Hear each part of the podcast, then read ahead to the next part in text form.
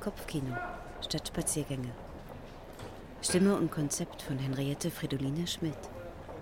Wandere mit mir durch Kopf und Stadt unserer AutorInnen.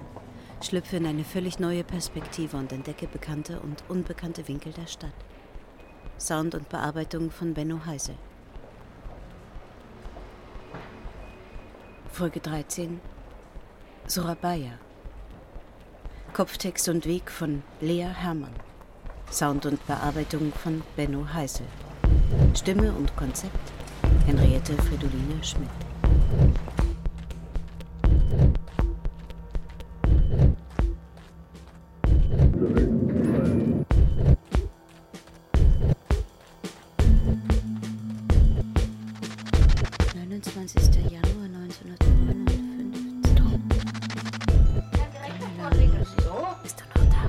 Chong. Früher hat es auf der Wiesn immer eine Völkerschau gegeben. Du warst aber hier. Wartest du noch auf?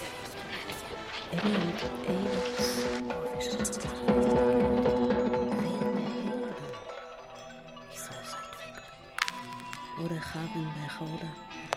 Aber um diese Geschichte zu seit 64. Heuer seit 30 Jahren zum ersten Mal. Breda. Naja, es ist auch recht schön geworden. Andy, Reggie, Fenton und Lulu Tillman. Der Direktor hat im Moment keine Zeit. Nein, unerhört. Jetzt spielen die auch noch einen Wookie. Oder wie heißt der Tanz? Ein Resonanzkörper für meine Stimme. Na, wir schauen uns noch ein bisschen zu. Press Play. Hey. Bist du noch da? In München?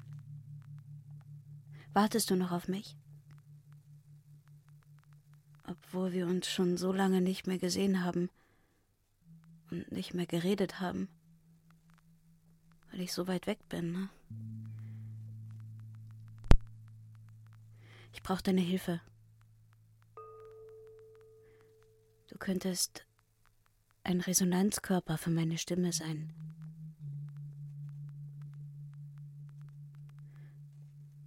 Du bist noch da, sagst du? Kooperationsbereit in Schwabing? Du Seele, Herz, Erinnerung oder wie soll ich dich denn nennen? Okay. Dann atme ich jetzt tief durch und bitte dich, mit mir in die Ockhamstraße zu gehen. Sag mir, wie es gerade dort aussieht. Gibt es den Drugstore noch? Was ist denn in der Gegend um die Nummer drei? Hm? Immer noch ein Club, eine Bar, ein, ein Restaurant?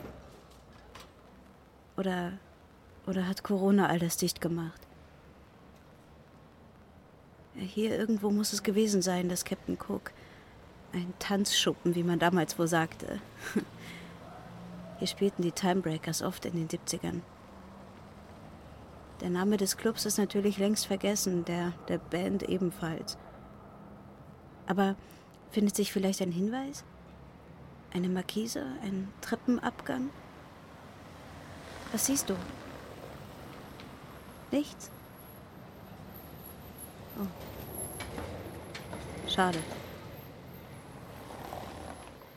Okay, dann zurück zur Münchner Freiheit. U-Bahn bis Odeonsplatz, dann umsteigen in die U5 zum Stachus.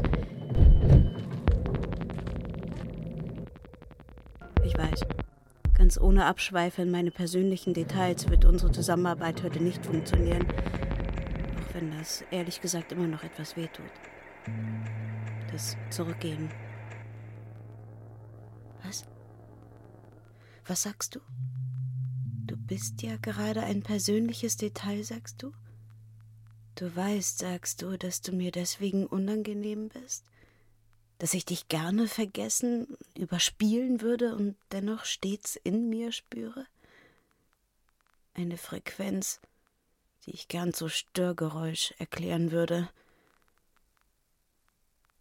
Dabei bist du die Stimme, die ich zum Erzählen brauche. Ich bilde mir ein, dich durch die Stadt zu führen, und doch ziehst du mich in meine Geschichte hinein. Ich gestehe, ein wenig fürchte ich mich vor dir. Ich will doch sachlich bleiben und du machst es mir so schwer.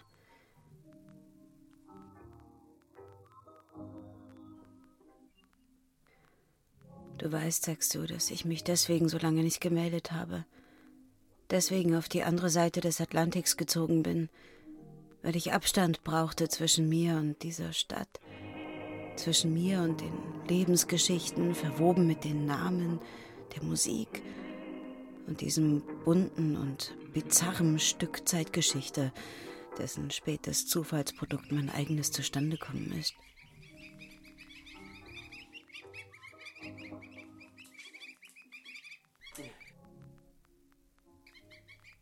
Ich brauche Abstand und trotzdem bist du noch da.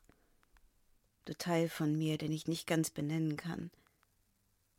Aber ich will nicht mit dir über mich selbst sprechen. Ich will mit deiner Hilfe sprechen. Über die Zeit, als der Krieg gerade lang genug vorbei war und nicht mehr ständig an ihn denken zu müssen, als es Ablenkung in Form von leichter Unterhaltung brauchte, als man sich den posttraumatischen Stress ekstatisch aus den Knochen schüttelte und es den passenden Soundtrack dazu bedurfte. Exotisches ausdrücklich erwünscht. Damals machte man sich über politische Korrektheit wohl noch weniger Gedanken als weißer Mitteleuropäer. War ja nicht so gemeint. Und naja, man war ja wirklich fasziniert, denn so etwas hatte es noch nicht gegeben. Erst recht nicht live. Ja, genau. Ich spreche von der Zeit, bevor die Beatles im Zirkus Krone auftraten und auch vor den Rolling Stones im Tiffany oder Jimi Hendrix im Blow Up.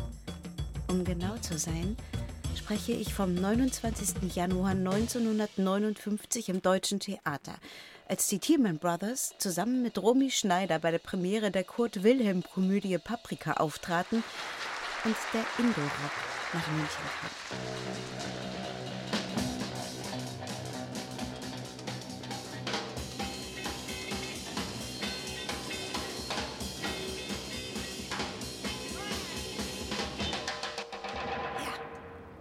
Und zum Deutschen Theater gehen wir jetzt. Die Sonnenstraße runter auf der rechten Straßenseite bis zur Ecke Schwanthaler Straße. Dann rechts rein bis zur Nummer 13.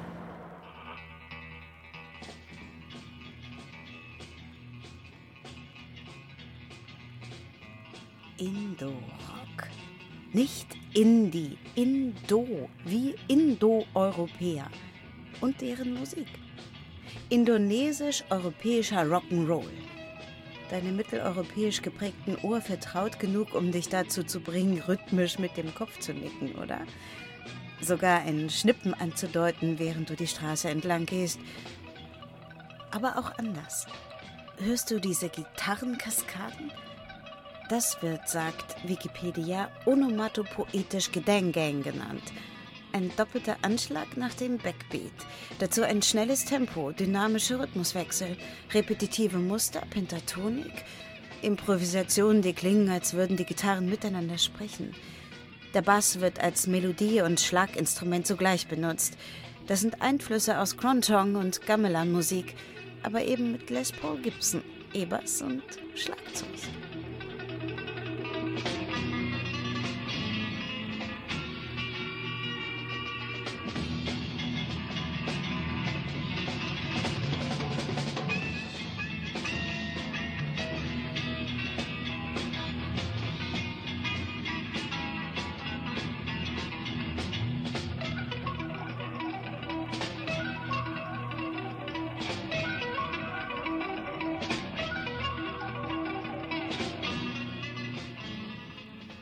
Als ich das erstmals meinem US-amerikanischen Mann erklärte, verglich er diesen Musikstil mit einem anderen kulturellen Hybrid des 20. Jahrhunderts, das er in Europa kennengelernt hatte. That's like a Currywurst, sagte er.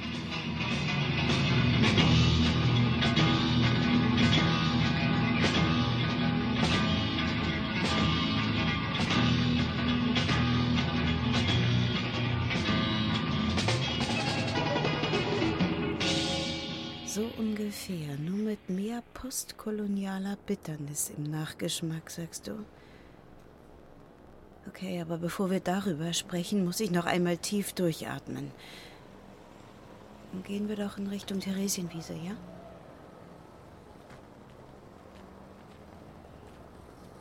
Eigentlich hätte ich jetzt lieber Saté statt Currywurst. Und es wäre schön, wenn es warm wäre. Du spazierst jetzt hoffentlich an einem sonnigen Maitag die Schwanthaler Straße lang auf die Theresienhöhe zu.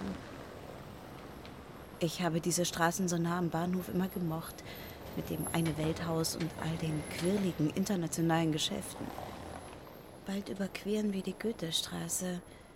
Hier waren auch mal zwei Clubs, in denen die Timebreakers regelmäßig gespielt haben.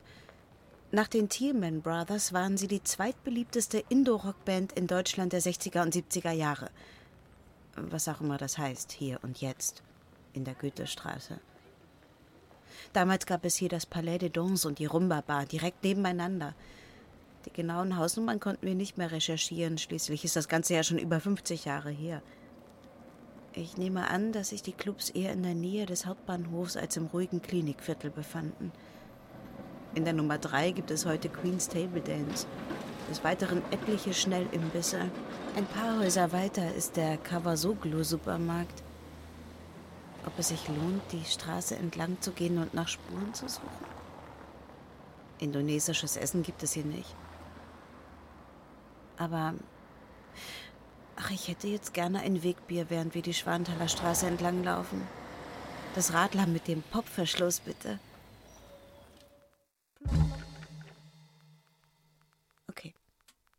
Gehen wir noch weiter zurück. Nach Surabaya in die Hauptstadt der Insel Java, niederländisch Ostindien, Batavia. Seit dem 17. Jahrhundert waren viele Niederländer übersiedelt, Frauen zum Teil verschifft und zwangsverheiratet worden, um die Kolonien zu bevölkern. Am Ende der Kolonialzeit hatte sich eine Gesellschaft herausgebildet, die sich grob gesagt in eine Hierarchie von drei Klassen einteilte, die manchmal alle in derselben Familie zusammenlebten. Indigene, weiße europäischstämmige und schließlich die sogenannten Indos. Die Kinder später Erwachsenen, die aus mehr oder weniger freiwilligen Mischehen oder außerehelichen Verbindungen entstanden waren. Nicht Fisch noch Fleisch. In Südostasien aufgewachsen und sozialisiert, aber mit niederländischer Staatsbürgerschaft in niederländisch orientierten Schulen ausgebildet, um eine Beamtenklasse zu formen, die die Solidarität Batavias mit den Niederlanden buchstäblich verkörperte. Okay, okay. Weil unsere Zeit beschränkt ist und ich mich ehrlich gesagt emotional befangen fühle, wenn es um dieses Thema Kolonialismus geht, lasse ich mich hier nicht zu einem moralischen Kommentar hinreißen, der wahrscheinlich oberflächlich ausfallen würde. Befangen, sagst du. Das ist ein netter Euphemismus. Ja. Ja, die Narben in der Familiengeschichte schmerzen halt noch. Aber darüber möchte ich jetzt bitte nicht sprechen. Ist zu persönlich.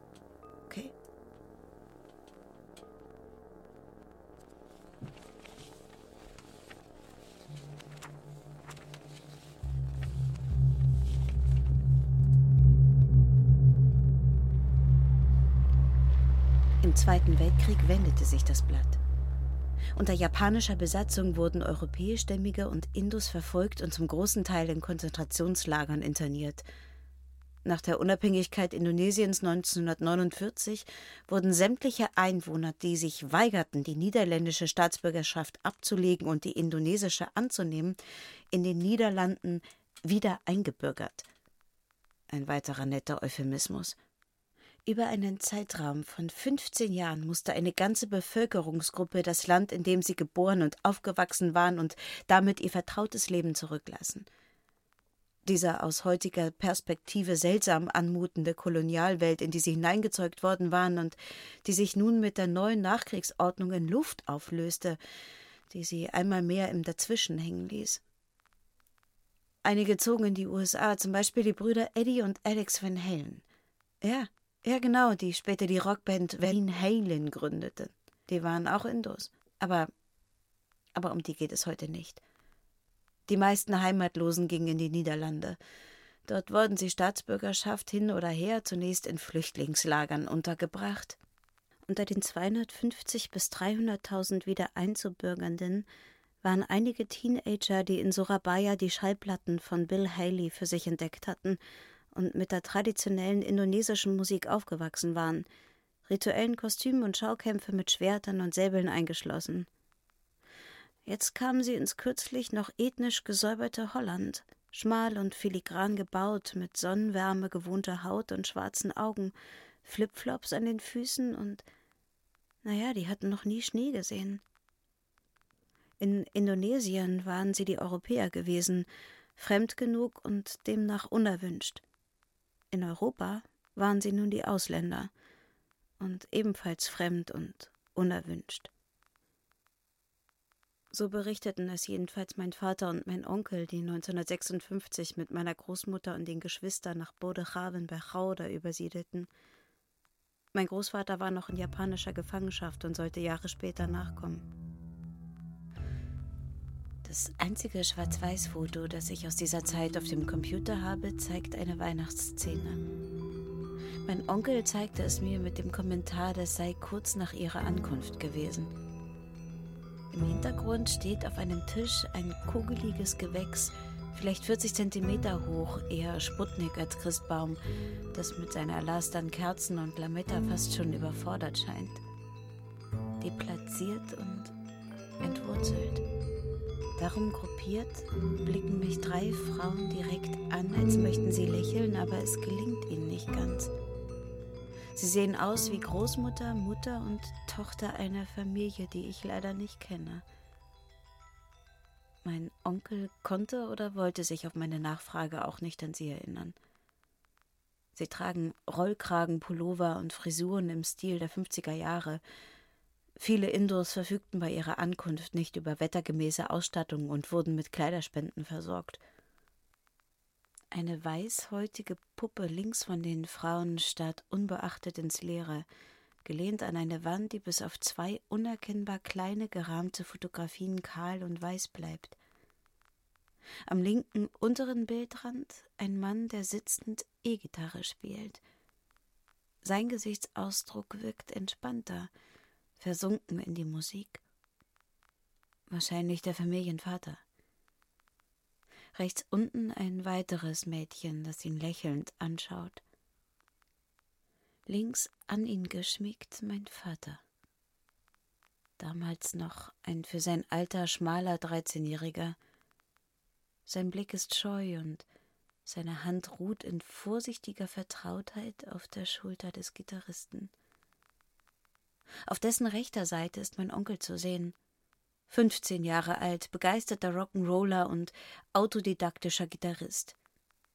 Und der Einzige, der ein strahlend weißes, begeistertes Lächeln direkt in die Kamera grinst. Resilient. Ich habe Gitarren immer gemocht, vor allem weil sie reisefähige Instrumente sind. Was? Vielleicht ist das eine unbewusste Übertragung der Flüchtlingserfahrung, sagst du? Oh Mann. Shut up. Forward. Im gleichen Zeitraum wie meine Familie landeten auch Andy, Reggie, Fonton und Lulu Thielman in Holland. Sie waren etwas älter und schon in Indonesien als erfolgreiches Quartett aufgetreten, zuletzt sogar vor dem neu gewählten Präsidenten Sukarno.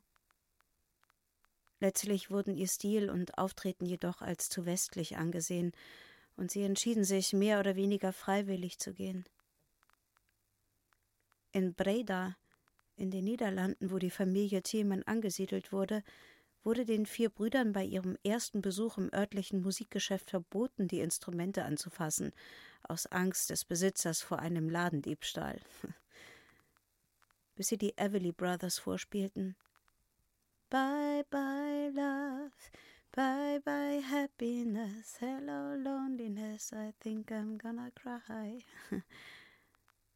ah, das überzeugte wohl, denn sie bekamen die teuersten Instrumente auf Anzahlung ausgehändigt.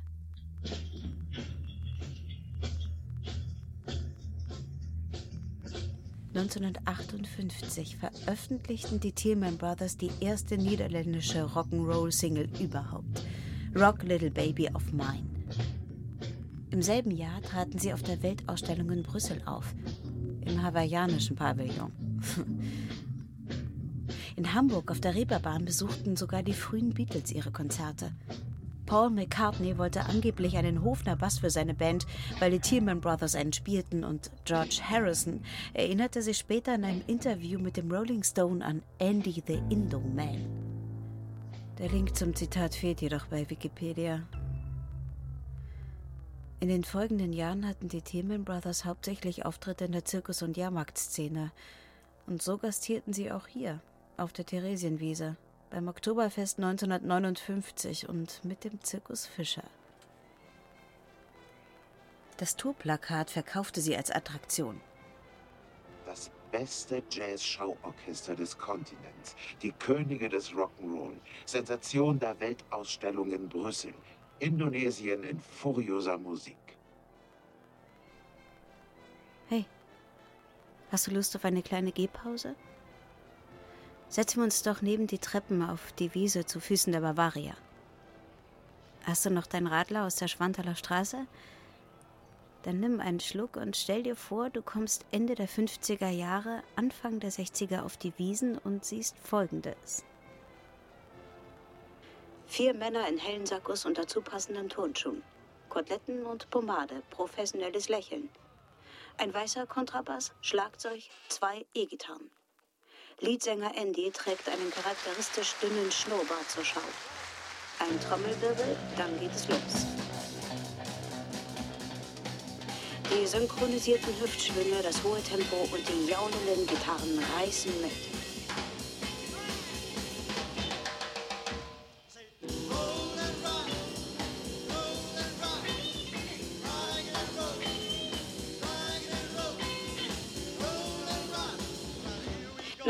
Nach 42 Sekunden Exposition wird es richtig wild.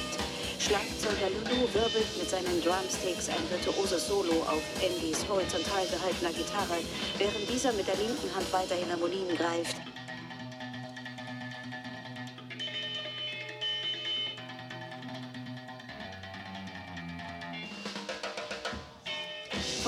Benutzt die stummen Seiten seines Kontrabasses wie ein Schlagzeug. Andy spielt die Gitarre über seinem Kopf, mit dem Fuß, mit den Zähnen, hinter seinem Rücken, auf dem Kontrabass stehend, während der Bassist Lulu auf dem Boden liegend weiter zupft und hört dabei niemals auf zu tanzen.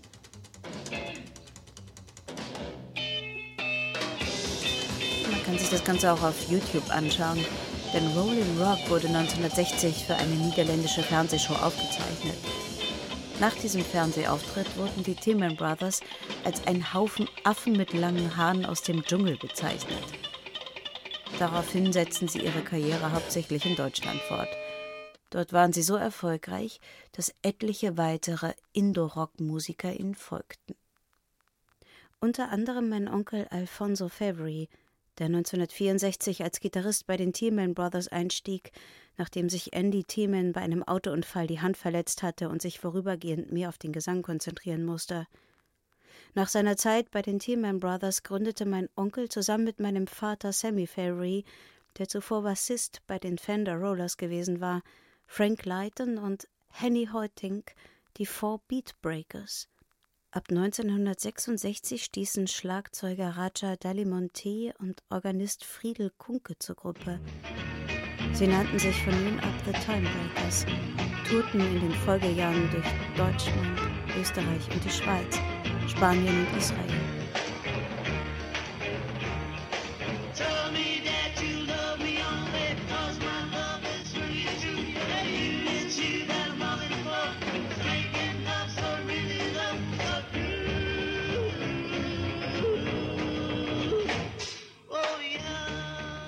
Glaube, dass der Indorock bei den Deutschen deswegen funktionierte, weil er sie anders als die Niederländer nicht mit ihrer unmittelbaren Vergangenheit konfrontierte. Zwei Kulturen, die durch den Krieg auf unterschiedliche Weise von ihrer nationalen Identität entfremdet wurden, ließen sich von der Popkultur der Siegermacht USA bereitwillig absorbieren. Daraus entsteht zufällig etwas ganz Eigenes.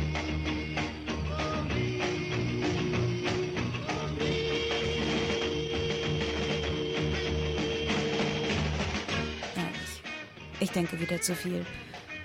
Projiziere meine eigenen Entwurzelungsgefühle hinein in eine Zeit, in der ich meine Familie nur zu gerne gekannt hätte. dabei gewesen wäre und Fragen gestellt hätte. Ich muss mich an die Quellen halten. Dokumentationen, Fotos auf dem Computer, online einmal nachher. Letztere bezeichnen die Timebreakers, pardon, ich muss es nochmal sagen, nach den Tillman Brothers als zweitpopulärste Indoor-Rock-Band in Deutschland der späten 60er und frühen 70er Jahre. Wäre nicht zeitgleich die Beatle-Manie über die Welt geschwappt, wer weiß, was noch hätte passieren können.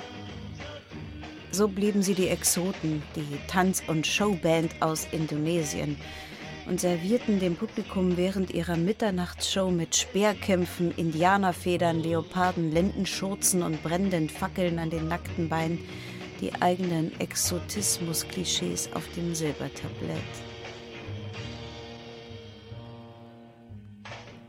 Kulturelle Aneignung ist nach dem französischen Kulturphilosophen Michel de Courteau ein Handlungsraum der Machtlosen, sagt Wikipedia. Nach Coteau finden Akteure im Alltag Möglichkeiten, von vorgegebenen Handlungsmustern abzuweichen und deren Bedeutungen möglicherweise subversiverweise zu ändern. The necessity to blend. Die Notwendigkeit, sich irgendwo irgendwie einzufügen, war ein Lebensthema. Die Timebreakers tarnten sich selbstironisch als Paradiesvögel und waren damit kommerziell erfolgreich. Das klappte zumindest vorübergehend sehr gut, bis sich die Band mit Beginn der Disco-Ära auflöste. Ungefähr zeitgleich verließ Andy Tillman die Szene und zog sich zuerst nach Borneo und dann nach Australien zurück. Als Grund nannte er später die mangelnde Anerkennung künstlerischer Leistungen. Hm. Stopp, sagst du, stopp. Spüre richtig, wie du leise in mir bebst. Du, ich, wir. Ich kann nicht mehr differenzieren, nicht mehr neutral erzählen, nicht mehr aus der beschönigenden Perspektive meiner Elterngeneration paraphrasieren. Ich habe persönlichen Anteil an dieser Geschichte und darum muss ich jetzt einfach über systemischen Rassismus sprechen.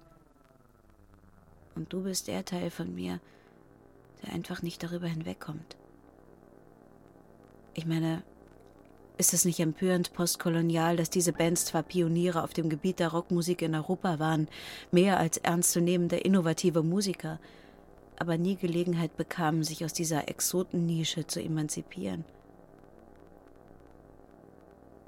Du bist der Teil von mir, der immer noch darum trauert, dass ich nicht mehr von meinem Vater hatte, der nach dem Ende der Musikkarriere auf keinen grünen Zweig kam und München verließ, als ich im Kleinkindalter war.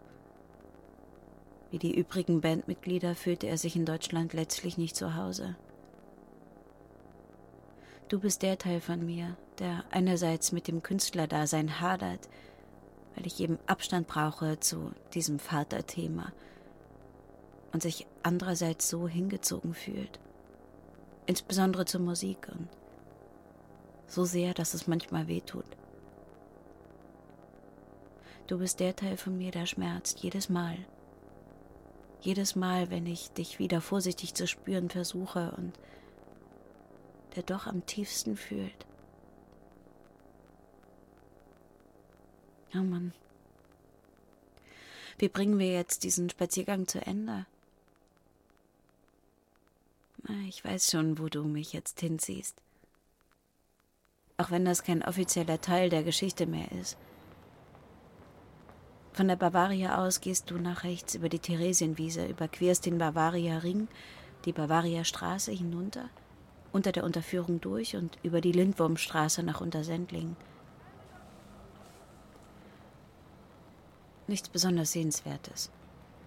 Ein Wohnviertel, in einer der wenigen Altbauwohnungen in der Nachbarschaft, die noch nicht generalsaniert und zum Höchstpreis an Gutverdienende mit 30er mit Kinderwunsch vermietet wurden, habe ich noch zwei Gitarren. Eine elektrische von meinem Onkel, eine akustische von meinem Vater. Die hatte ihm damals Roy Black geschenkt. Und mein Vater hat sie später mir geschenkt. Das ist so ziemlich alles, was dort von dieser Zeit noch übrig ist. Dazu ein paar Kostüme, Fotos, Zeitungsausschnitte und die eine oder andere Deckerschallplatte.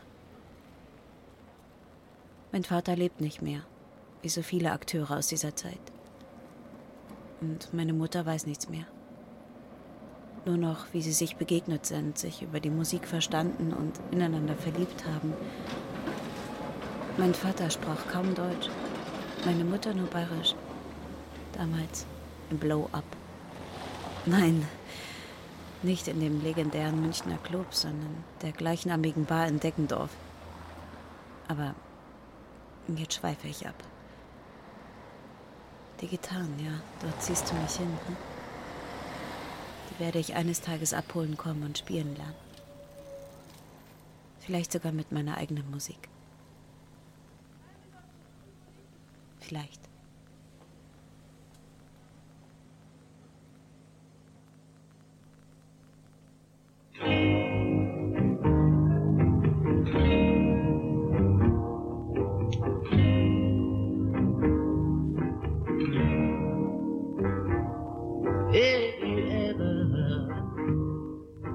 your mind about leaving, leaving me behind. Oh, oh, bring it to me, bring your sweet lover, bring it all home to me. Oh.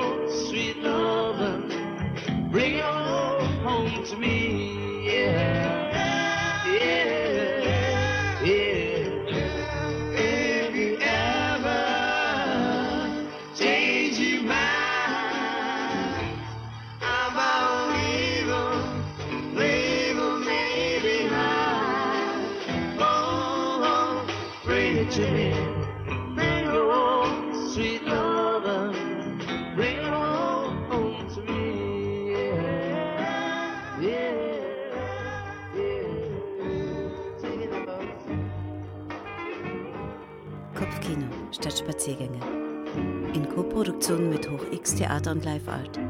Gefördert vom Fonds Darstellende Künste aus Mitteln der Beauftragten der Bundesregierung für Kultur und Medien und der Landeshauptstadt München. Wir bedanken uns bei Willi Löster für Soundberatung und Equipment, bei Rat und Tat für Beratung und Produktionsleitung und bei allen Spendern, die Kopfkino am Leben halten. Wir freuen uns, wenn du den Podcast auf Apple Podcast bewertest und weiterempfehlst. Wenn du keine Folge mehr verpassen möchtest, abonniere den Kanal von HochX zum Beispiel auf Spotify oder Acast.